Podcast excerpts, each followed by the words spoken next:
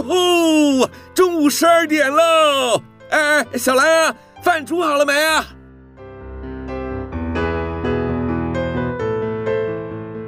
您现在收听的是云端新广播，FM 九十九点五 New Radio，最自由的新声音。现在收听亲子加油站，有办法改善小兰跟我的亲子关系吗？应该有机会吧。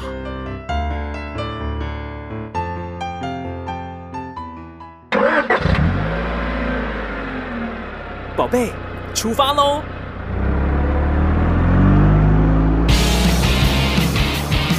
亲子加油站，帮您加满教养正能量。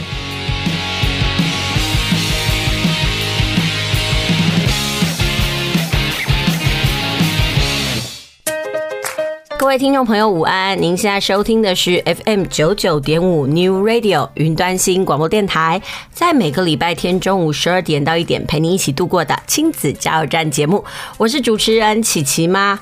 哦，时间过得非常的快哦，已经到了这个十月中旬哦。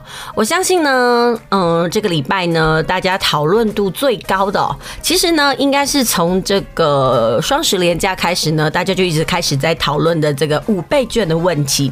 不知道听众朋友呢，对于五倍券你要怎么来使用呢？还有啊，如果你们家有小孩的话，那孩子的五倍券，你会让他们有独立使用的权利吗？还是你觉得说，哎，你就是收归国有呢？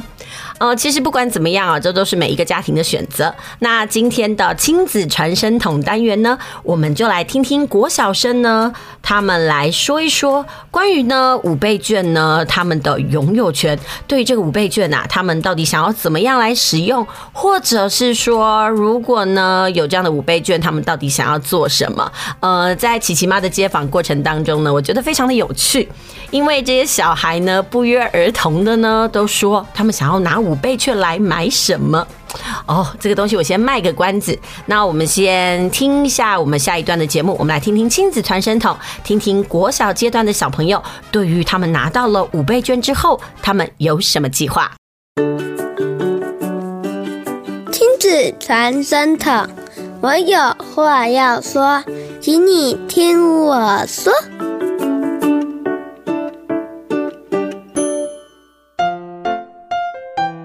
到五倍券的话，我想要买 Switch 给弟弟跟我一起玩。如果说还剩下三千的话，那我想要养宠物，我想要养狗跟猫。我我家人会给我五倍券，我想要。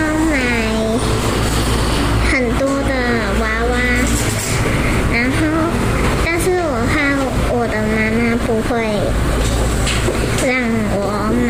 那有这笔的五倍券，你感觉怎么样？觉得很好。啊，如果有五倍券，我又想养猫，我妈妈只会给我一千。他有跟你讲好了吗？嗯。哦，那你怎么啊？那你觉得他只给你一千这件事情，你感觉怎么样？还好啊，没事啊，有一千就好了。我想要买狗，然后买完狗，妈妈会说那个。然后他说：“如果如果你还没十八岁，爸爸说那个要要要跟你一起养的话，他他就会他就会答应啊。如果爸爸不答应，那就不能养啊。爸爸说，那个只要只要有看到那个哪里哪里有在那个那个要给人家领养狗的话，他就他就去那边拿回来。哦啊，所以这次的五倍券你可以自己运用吗？呃，不行。”不可以哈，所以感觉怎么样？还好啊。那因为不能自己用，如果可以用，你想要养狗嘛？那不能用的话，你打算怎么处理？跪下求。好好，OK。继续回到我们的节目哦，在刚刚的亲子传声筒单元当中呢，我们听到了国小生的心声哦，他们很可爱哦，很多小孩子竟然都表示啊，有了五倍券之后呢，他想要买宠物哎，不管是猫啦或狗啊，都是他们的选项。其实这个东西呢，还蛮让我意外的，我以为他们可能是想要买玩具啦，或者是买一些他们想要的东西，没想到很多小孩子呢，竟然想要买宠物。我想哦，可能是这几年呢，国内呢养宠物的风气非常盛行哦。其实你可以在大街小巷上呢来发现，哎，有很多的宠物美容啦，或者是有很多的宠物商店。从这些事情呢，你就可以发现，哦，我们国内的这个宠物呢饲养的风气可以说是越来越兴盛。但是呢，有点比较难过的一点就是，你会发现哦，好像现在推着这种呃推车出门呢，里面载的呢竟然是家里的这个小宠物哦，而不是小孩哦。所以呃，这台湾的生育率呢，也从这里呢可以看出那个消长。所以看到这样的状况，其实有一点点忧心啊。呃，很多人呢，因为养不起小孩，因为养小孩真的是呃一笔所费不资的。呃，这样的经营哦，但是呢，比起这个养宠物来讲哦，其实养小孩呢，它是一种绵长的行为。不过很多人呢，并不是就是说，嗯、真的养得起，所以很多人选择说，结婚了之后呢，他们就选择呃，让家里多一个新成员，但是那个成员呢，就是可能是小猫啊，或者是小狗。当然，不管怎么样啦，这都是每一个人的选择。不过，我觉得很可爱的一点就是，哎，既然那么多小朋友他们想到拿到这个五倍券哦，竟然是想要养宠物哎。好啦，这是国小生的心声。那当然呢，琪琪妈也有访问到了一些国中生哦。呃，这些国中生呢，他们就表示说，哎，有五倍券的话呢，哎，我就问个。呃，问这些孩子，哎，家里的家长有把五倍券让他们独立使用吗？哎，其实说真的，能够独立使用的国中生其实并不多，哎，而有的话呢，有些孩子他就表示哦，呃，五倍券就可能放在爸爸妈妈那边，那等到他们想要买东西的时候呢，再跟爸爸妈妈来领取。那有的人孩子呢，甚至跟我抱怨说啊，我的爸爸妈妈竟然叫我把五倍券拿来付学费。那我就问他说：“诶，如果不付学费的话，五倍券你想要有什么样的用途吗？”通常呢，男生都回答说他们要买运动鞋。我想要在国中阶段的孩子哦，呃，那种运动鞋对他们来讲可能是很重要的一个配备吧。那不管怎么样呢，每个小孩都有他们的选择。那其实说到。呃，五倍券的运用啊，说真的，这件事情呢，就关系着我们的所谓的理财教养。呃，在我们的教育当中呢，应该是这么说，在琪琪妈小时候呢，其实，在我们的课纲里面并没有提到理财教育。但是自从这个新课纲在改变之后呢，呃，开始越来越多的理财教育呢，涵盖在社会科里面。那其实，在国小五年级的时候呢，就谈论到这些事情。不过说真的，理财教育这件事情，除了是一种大范围的知识以外，我觉得家庭也是一个很重要的呃这个场域。所以呢，今天我们的另外一个阶段的节目呢，叫“台来读册”，我就想要来介绍一下这个。由这个亲子天下呢所出版的套书，就是理财小达人套书哦。然后这套套书里面呢，就跟孩子来说明一下，呃，有一些不同的理财观念，或者是说孩子必须要建立的一些呃金钱观念是什么。我个人觉得这件事情蛮重要的，呃，因为金钱这件事情呢，是影响我们终其一生呃要面对的事情。如果孩子呢，大概在国小阶段呢有相关的经验的话，他其实在长长大之后呢，可以避免很多因为呃理财不慎而造成的一些遗憾哦。好，那所以今天的节目呢，我想要为大家来介绍一下，呃，就是关于亲子天下专门为小孩子所出的这个理财专书。不过呢，在正式我们的带来读册单元之前呢，我们先休息一下，我们先听首歌，轻松一下，等一下再回来。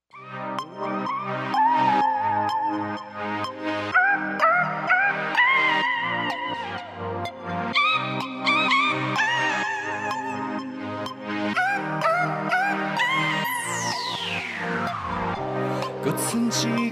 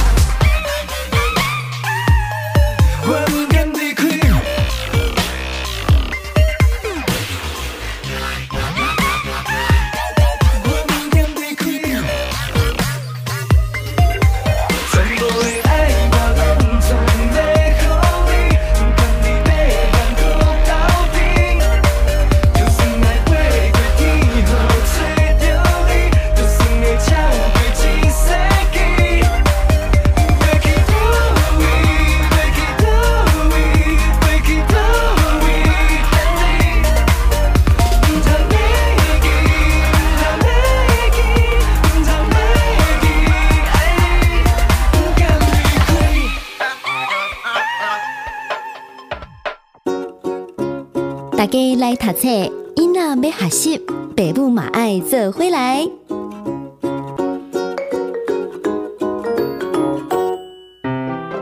继续回到我们的节目哦，您现在收听的是每个礼拜天中午十二点到一点为您播出的亲子加油站节目，我是主持人琪琪妈。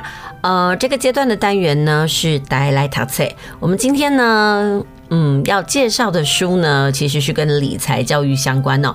其实说到理财呢，很多人都觉得好硬哦。但是随着年纪越来越增长呢，而我们就会发现哦，理财的相关知识跟我们的生活可以说是息息相关哦。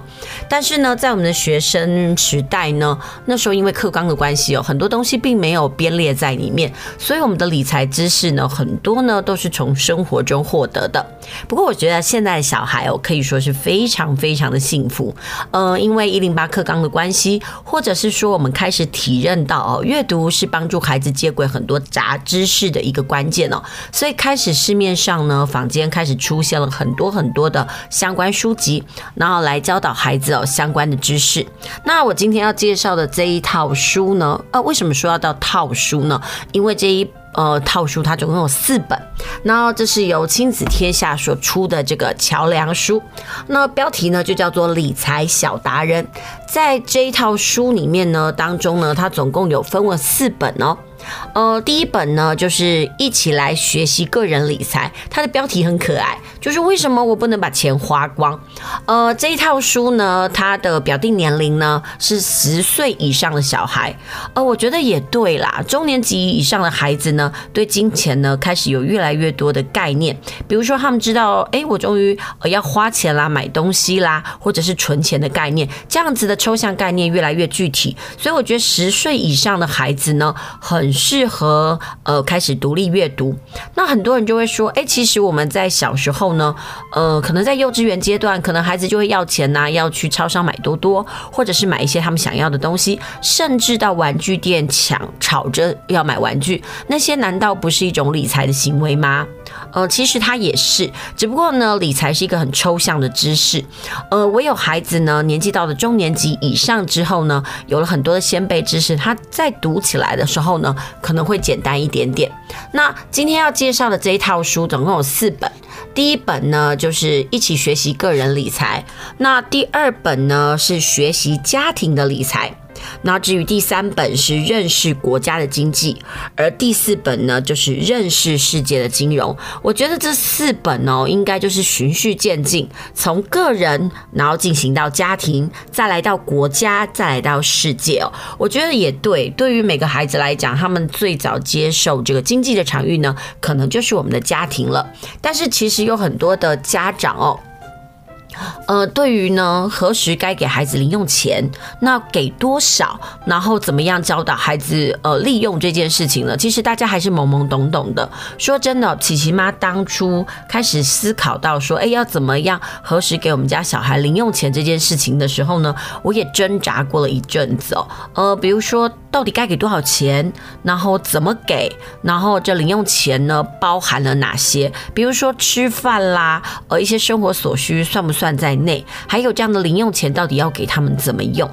嗯，琪琪妈曾经在一篇文章里面看过，就是说，呃，我觉得理财教育最大的误区就是我们把钱交给了孩子，但是我们还告诉他们一句话，就是请你存起来。哦，你知道吗？存钱并不是不好，但是如果我们把钱给了孩子，只有一个用途就是存起来的话，那其实钱就少了它的利用性，孩子也不知道该怎么来利用。当然，很多爸爸妈妈会说：“诶，存起来啊，可以买他想要的东西。”但是呢，呃，我觉得其实理财这件事情跟家庭教育有很大的关系，那其实也跟父母个人相关的背景知识很有关系哦。如果他的父母知道呃钱的运用，或或者是他有呃比较好的理财观的话，像很多父母呢，比如说孩子逢年过节啊，比如说是过年的时候，他会领到红包嘛。有些家长呢，就是整笔原封不动的呃存到这个银行里面去。当然，有一些家长呢，他其实已经有投资的概念了，他会帮孩子选择基金啦，或者是股票，让孩子来买哦，然后呢，享受这个复那个复利所带来的好处。那我真的觉得哦，有人说啊，时间呢是这个复利的魔法师哦，我真的觉得也是。但是如果我们没有学过理财教育的时候呢，很多时候呢，我们可能就很单一的。嗯、呃，在我们小时候的经验里面，就觉得哎，有钱我就是存起来。嗯、呃，其实我觉得在这一本我这次要介绍的《理财小达人》这本书里面呢，它其实就有很多很多的介绍。那我们以个人的经济教育来讲好了，这本书呢，呃，在第一本就是学习个人理财的部分呢，它总共呢就分为了这个两个部分。第一个部分就是累积我的财富，那第二个部分是。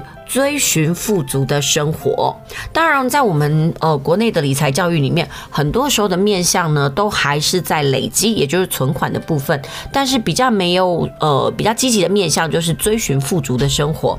那说真的，什么叫累积财富呢？呃，必须要跟孩子来讲一个概念，就是诶，钱到底是什么？它有什么样子的用途？那说到了钱，那因为其实现在呃网际网络的盛行嘛，甚至开始有所谓的电子货币啊，跟虚拟货币。甚至有些孩子在于呃这个媒体的推波助澜之下，他甚至会问你说：“哎，妈妈，比特币是什么？怎么会有那么多不一样的货币呢？还有那个挖矿是什么？”其实有很多的东西，有点家长呢甚至还不了解哦。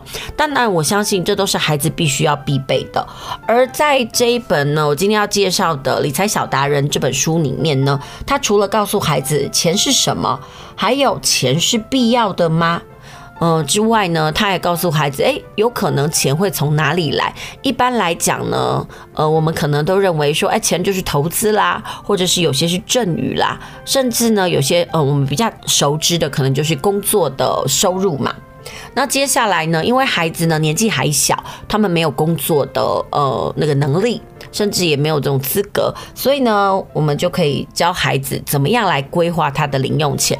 呃，其实琪琪妈在思考到，呃，其实我在好几年前呢就规划了相关的课程，然后来教小孩呢如何进行这理财教育。当我在教那课程的时候，我才发现一件事，原来好多小孩都没有零用钱哦。那我问他们说，哎，为什么你没有零用钱呢？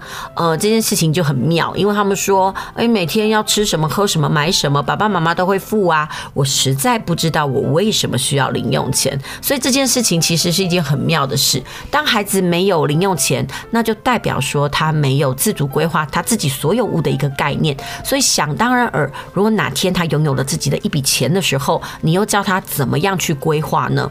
所以我觉得零用钱这件事情呢，不是家庭宽裕不宽裕，而是给孩子一个场域，给孩子一个机会去学习规划他的所有物。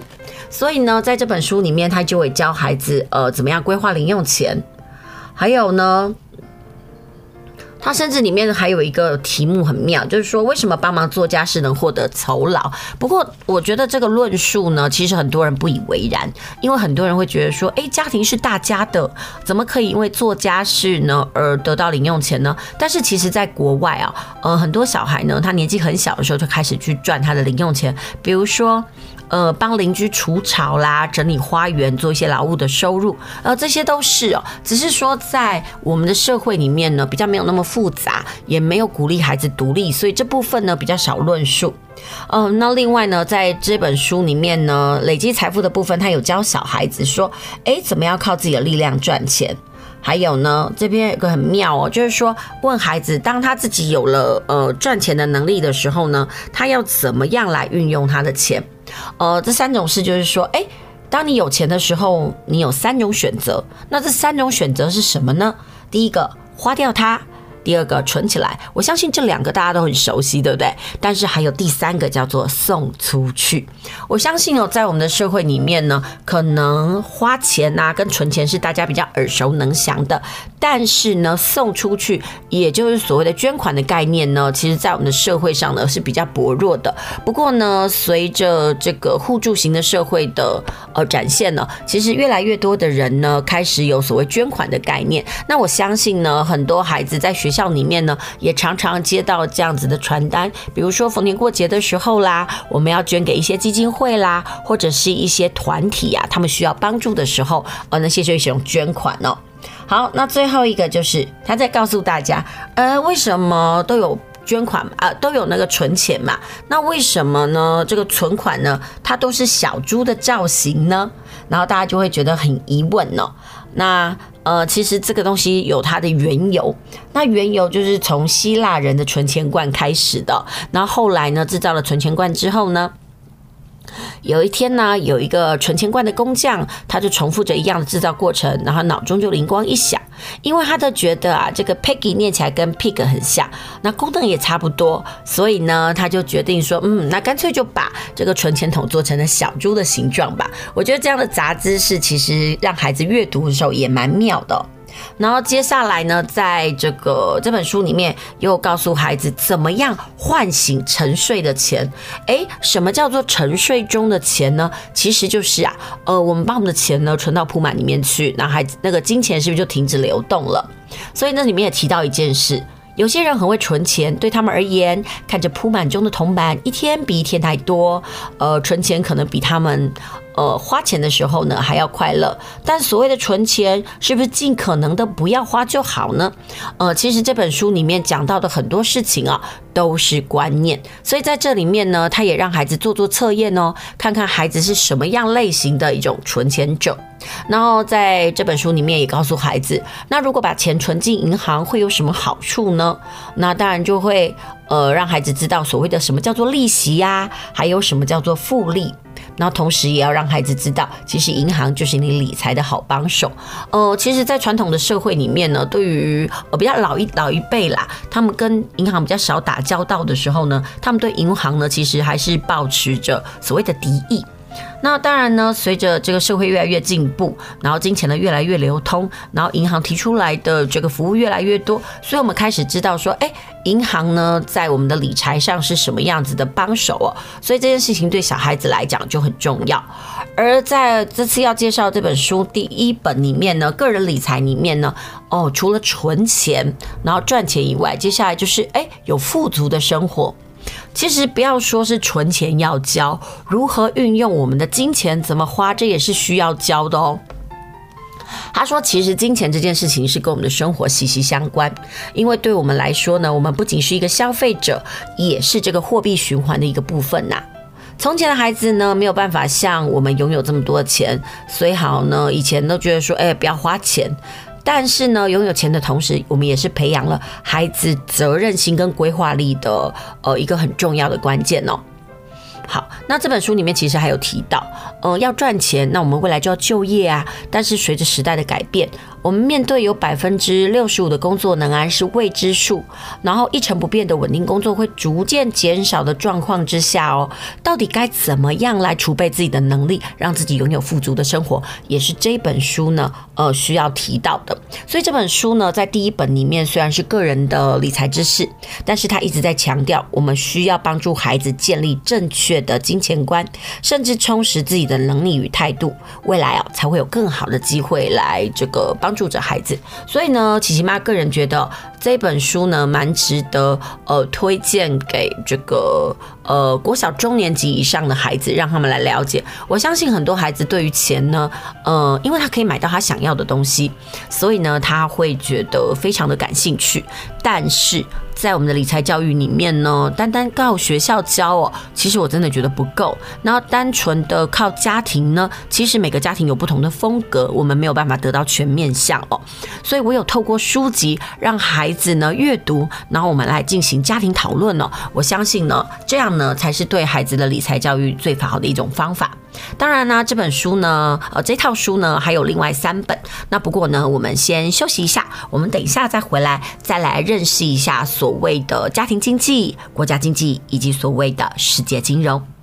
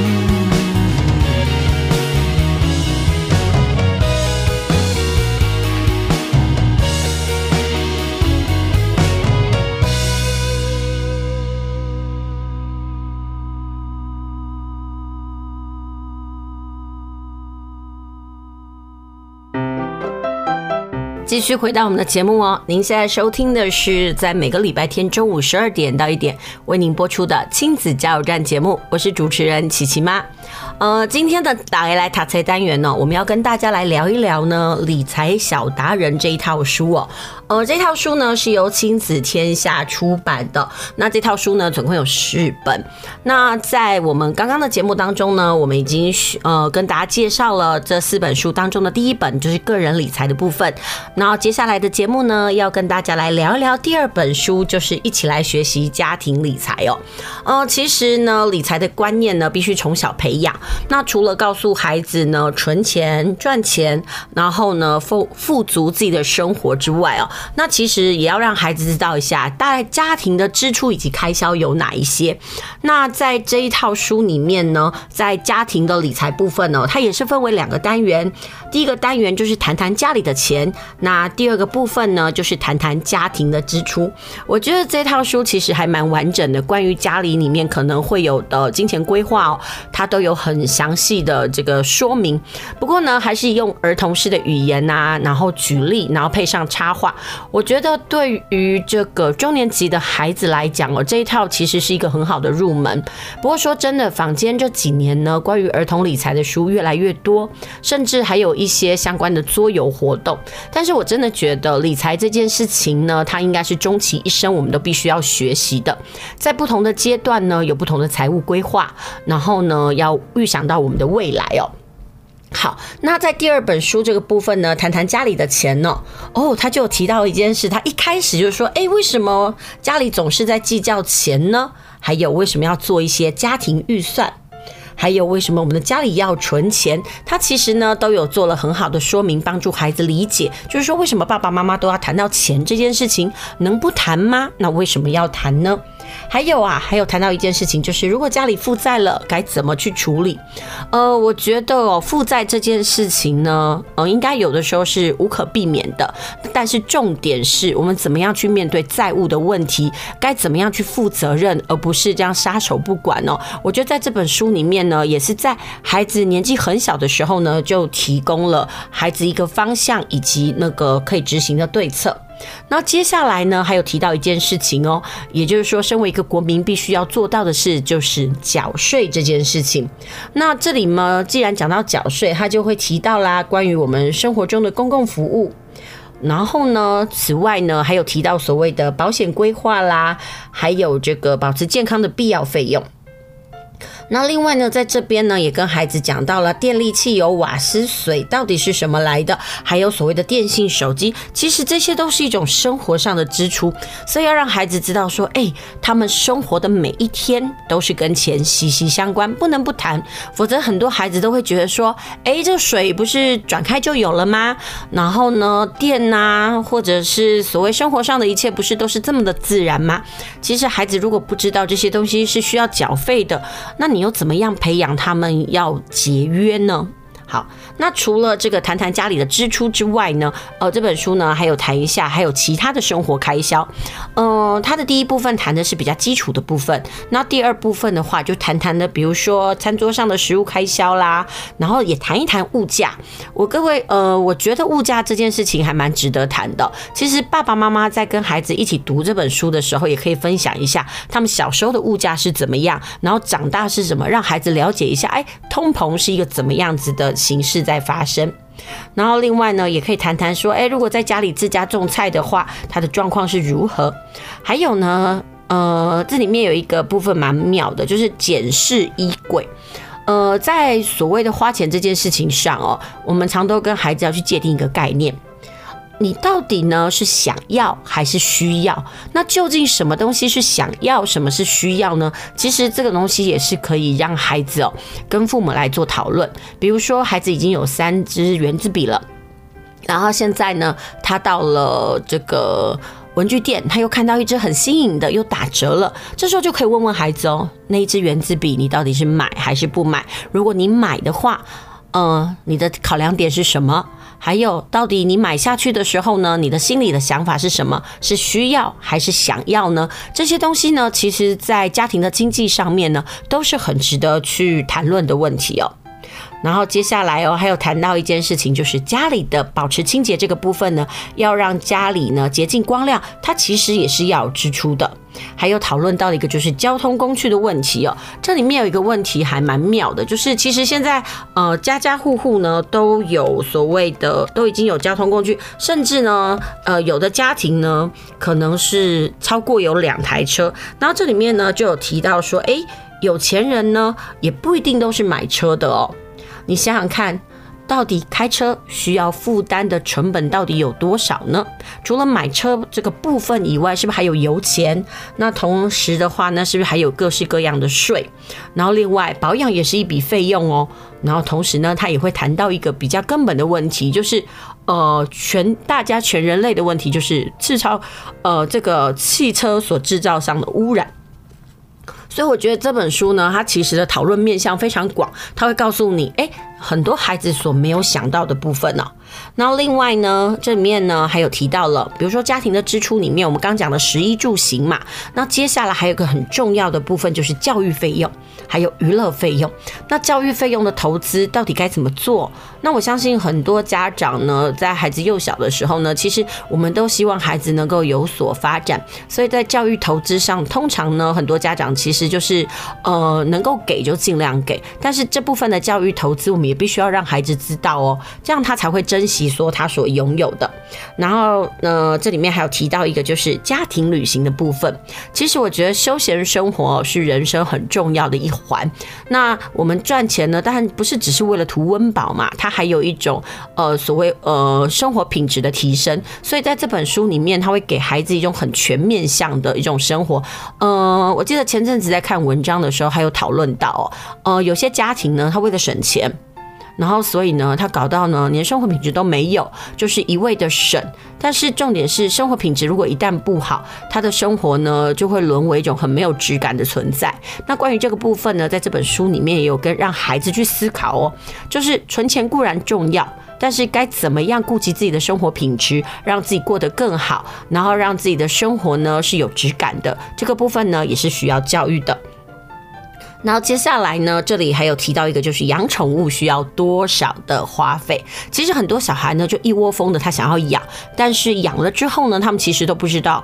呃，就像父母在养他们需要花费很多的钱是一样的，所以你看嘛，就像我们这一个礼拜呢，我们的亲子传声筒单元，我们就问小孩，哎，你拿到了五倍券，你想要做什么啊？很多小孩就说，哎，如果可以的话，我想要养宠物。但是我相信哦，很多孩子呢，纯粹只是想说，哎，我是跟小动物玩而已，他没有想到他可能背后还有什么样子的。呃，花费。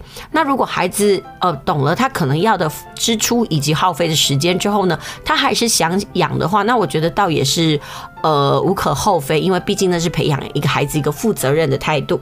那另外这本书里面呢，在家庭支付书当中，他还有让孩子来了解一下，就是哦，呃，我们常说养孩子很贵，但是小孩不一定知道说，哎，从嗯。呃爸妈出生，呃，小孩出生之后，爸妈到底要负担多少钱呢？那这个部分呢，也可以让小孩呢，呃，有具体的了解。其实这本书里面也讲得很好哦，他就说，其实父母不会详细计算养育一个小孩要花花费多少的成本，因为他们爱你啊，希望为你创造出最好的环境。但是呢，虽然他们不会去计较花费在你身上的一切，不过这些都是可以计算得出来的哦。他就用假设性的问题来问一问。好啦，所以呢，他这边就说啊，在英国啊，要把小孩养到大学毕业，一对父母呢，大概需要准备。呃，折合台币大概八百多万，在美国呢，大概就是要九百多万。可见呐、养小孩并不是一件轻松的事情。不过即使如此呢，父母能就是甘之如饴，每天的工作赚钱，尽可能的提供孩子一切的资源呢。那不过这个时候呢，也要让孩子去思考一下哦。呃，在全世界几乎有一半以上的人口啊，呃，大概是三十亿左右，每天的生活费用只有台币七十五元呢。经济上的匮乏呢，会导致生他们呢生活在贫穷之中。然后呢，就要让孩子去想一想哦，如果你每天的生活费啊只有新台币七十五元的话，那平均下来分摊三餐呢，一餐根本连三十块都不到，光是填饱肚子就不够了。更不用说要其他的生活必需品，所以这个对孩子来讲，他也很难想象哦。呃，因为其实我们现在的孩子就是呃呃茶来伸手，饭来张口，过着非常优渥的生活，所以他们没有办法去理解这件事情。那透过这一套书呢，呃，我们就可以让孩子了解一下说，说哦，原来那个什么家庭的支出是怎么一回事。那这时候就可以问啊，小孩子如果没有办法工作的话，那对于家庭他可以有什么样的付出呢？那这本书里面就说，哎，你也可以帮爸爸分爸爸妈妈分忧解劳啊。那意思就是你可以帮你计算一下家庭的支出费用哦，然后来想想看。所以呢，在这本书的最后呢，他有提供了一些 Q&A，就是呢可以让家庭一起来讨论，哎，我们怎么样来减少家庭的开支啊？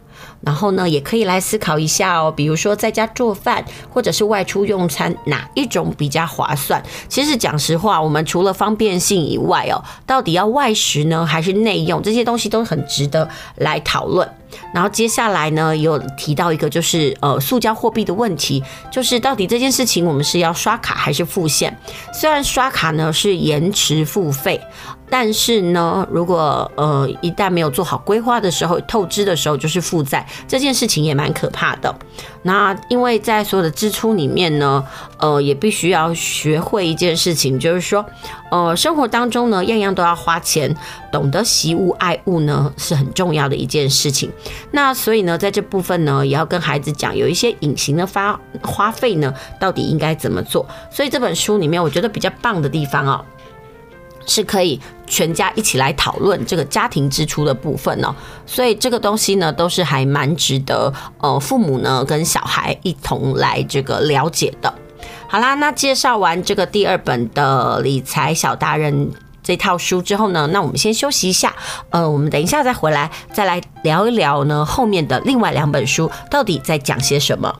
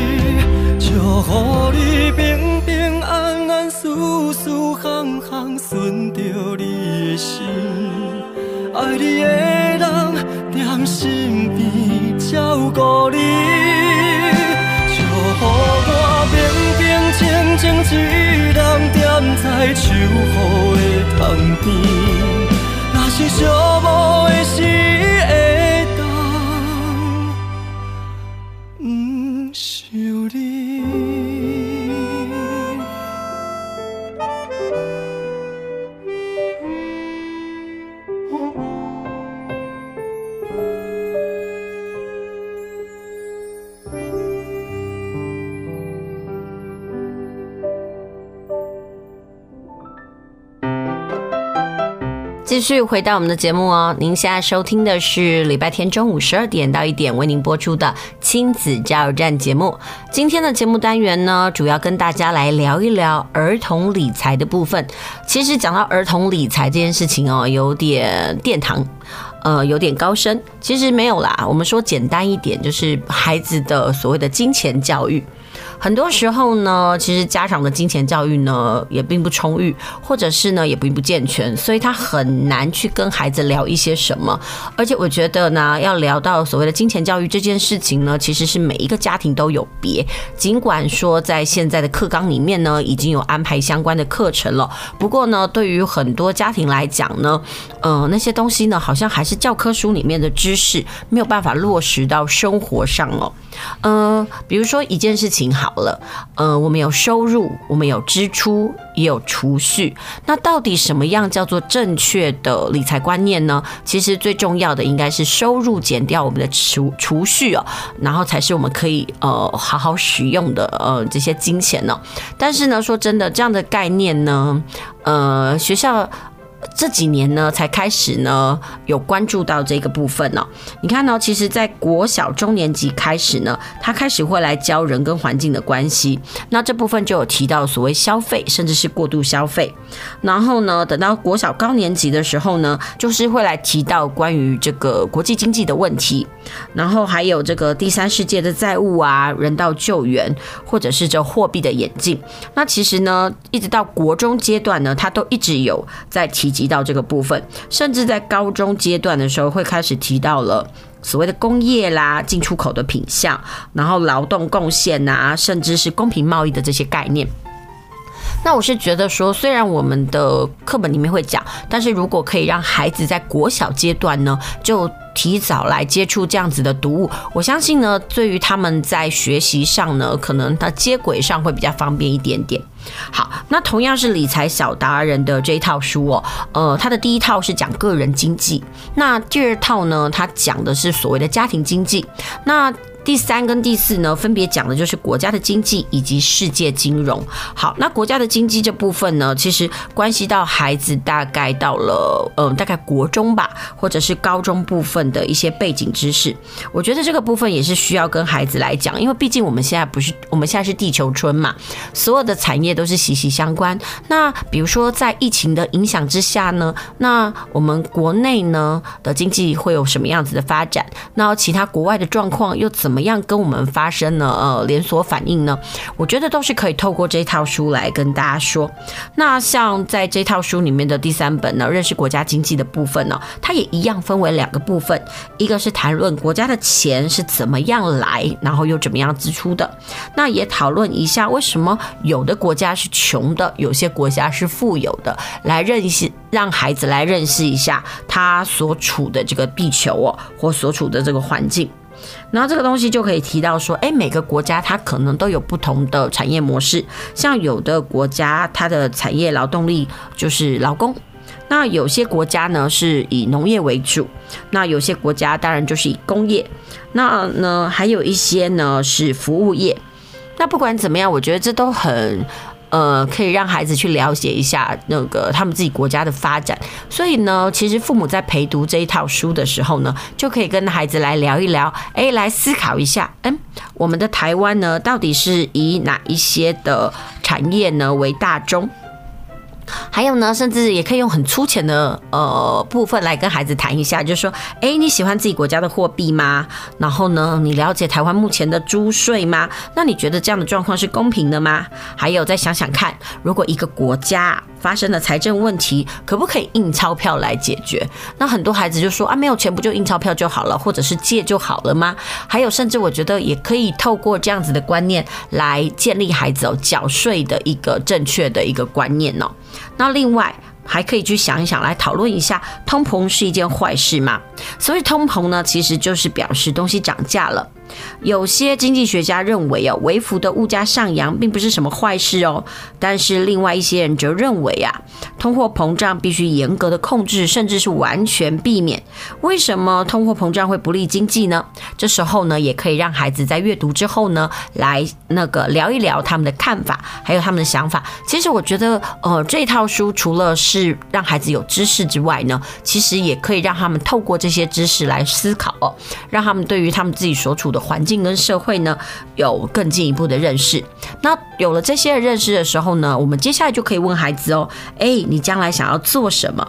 因为其实世界是持续在改变嘛，现在变化的速度比未来都要快很多，甚至一直都有一个呃数据在说，就是我们未来的孩子啊，他们可能要面临的工作有六十五百分之六十五都还没有产生呢，所以呢，我们也没有办法保障他们一定可以找到自己适合的工作。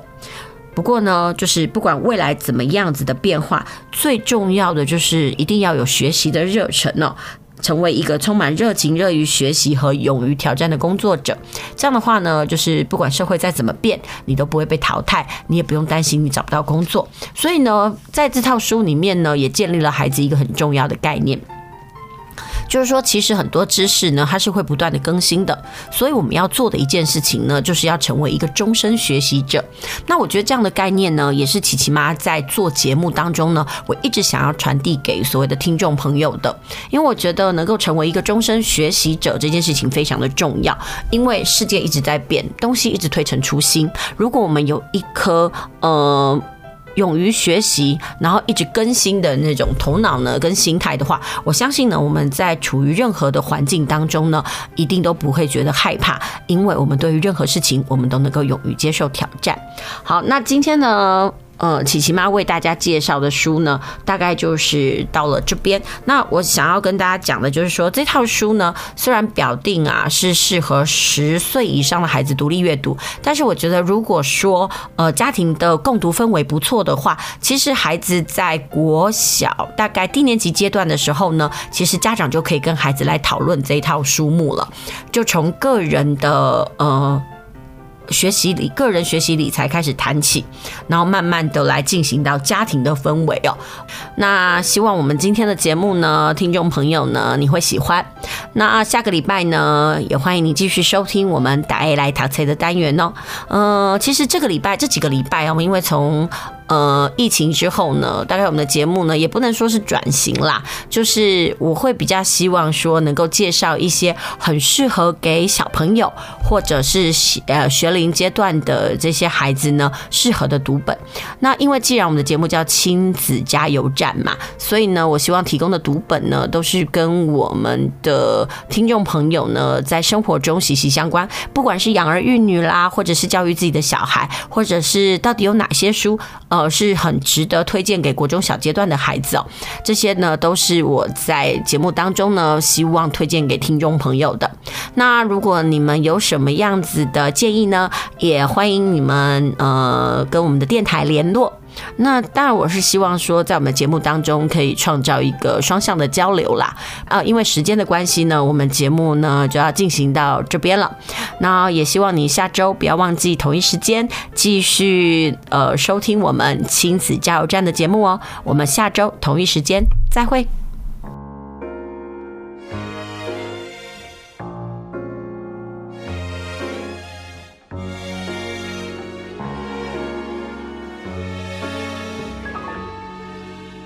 所有恋爱时代，也有讲不出爱的悲哀，想过主动，去甲阮凊彩，爱到毋通，甘袂当无爱，委屈若吞入腹来，起风太，为爱忍耐，甘无人毋甘。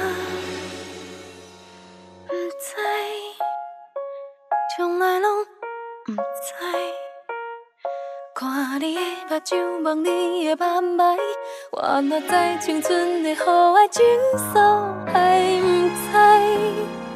知，上惊你不知，孤单的目屎会惊予人知，怎过的苦衷，我希望你通了解。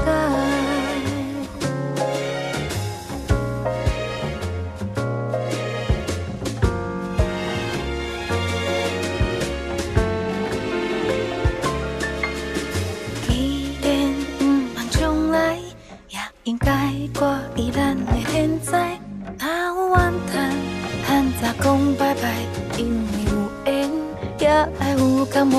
人的心全的无共，假都知。我甘的是你为